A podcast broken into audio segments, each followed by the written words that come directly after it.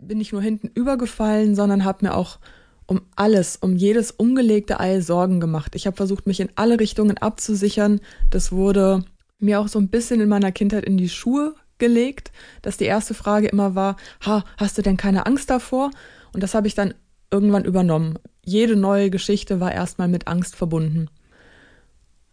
Und als ich mich dann von meinem Mann getrennt habe, also auch die Vorstellung, mich von meinem Mann zu trennen, war natürlich mit, nicht nur mit Angst, sondern mit Panik verbunden.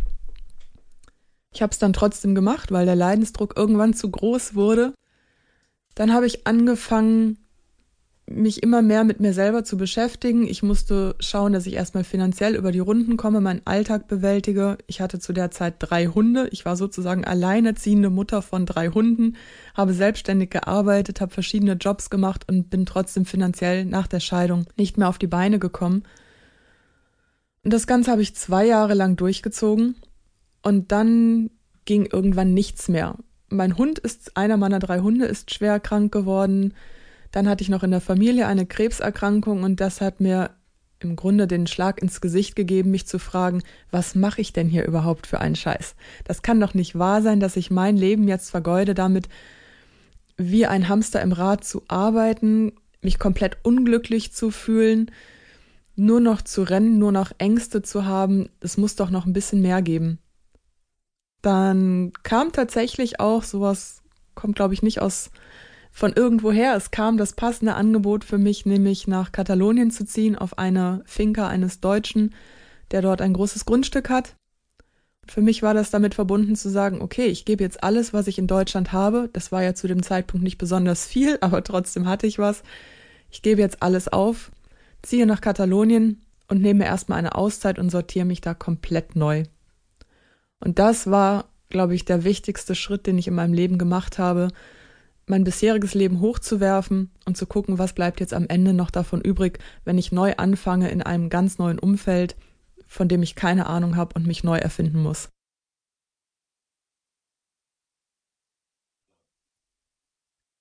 Es ist natürlich immer leicht, dann alles Mögliche auf seine Kindheit zu schieben und später zu sagen, ich kann ja gar nicht anders. Trotz allem haben wir natürlich eine Kindheit, auch ich hatte die. Und die sah so aus, dass in den ersten acht Jahren mein Vater meine Hauptbezugsperson war. Ich hatte eine sehr enge Beziehung zu ihm. Mein Vater hatte allerdings ein Alkoholproblem, das er sich bis heute nicht wirklich eingestehen möchte. Und er hat sich, als ich acht war, entschieden, dass er nicht mehr glücklich ist mit der Ehe und hat sich über Nacht abgesetzt, ohne das vorher anzukündigen. Er hat also seine Koffer gepackt und ist nach Teneriffa abgehauen und als ich am nächsten Tag aus der Schule kam, war meine Mutter nicht auf der Arbeit, sondern zu Hause und hat mir dann eröffnet, dass mein Vater nicht mehr da ist und keiner von uns weiß, wo er ist. Er war dann ganze vier Jahre von der Bildfläche verschwunden, hat sich zwischendurch vielleicht zwei, dreimal gemeldet, aber im Grunde wusste ich nicht, wo er ist, ich bin dann, weil meine Mutter berufstätig war, zu meiner Oma gezogen. Das heißt, ich habe im Grunde von einem auf den anderen Tag beide Eltern erstmal verloren und habe bei meinen Großeltern gewohnt, 250 Kilometer entfernt. Das ist für ein achtjähriges Kind oder das war für mich als achtjähriges Kind ein ziemlich herber Einschnitt in mein Leben, der bei mir lange Zeit für extreme Verlustängste gesorgt hat. Ich hatte immer das Gefühl, jederzeit könnten mich Menschen, die ich gern habe, verlassen und konnte natürlich nicht verstehen, dass das Weggehen meines Vaters nichts mit mir zu tun hat. Nach knapp einem Jahr bin ich dann wieder zurück zu meiner Mutter gezogen, die sich inzwischen eine neue Wohnung gesucht hat.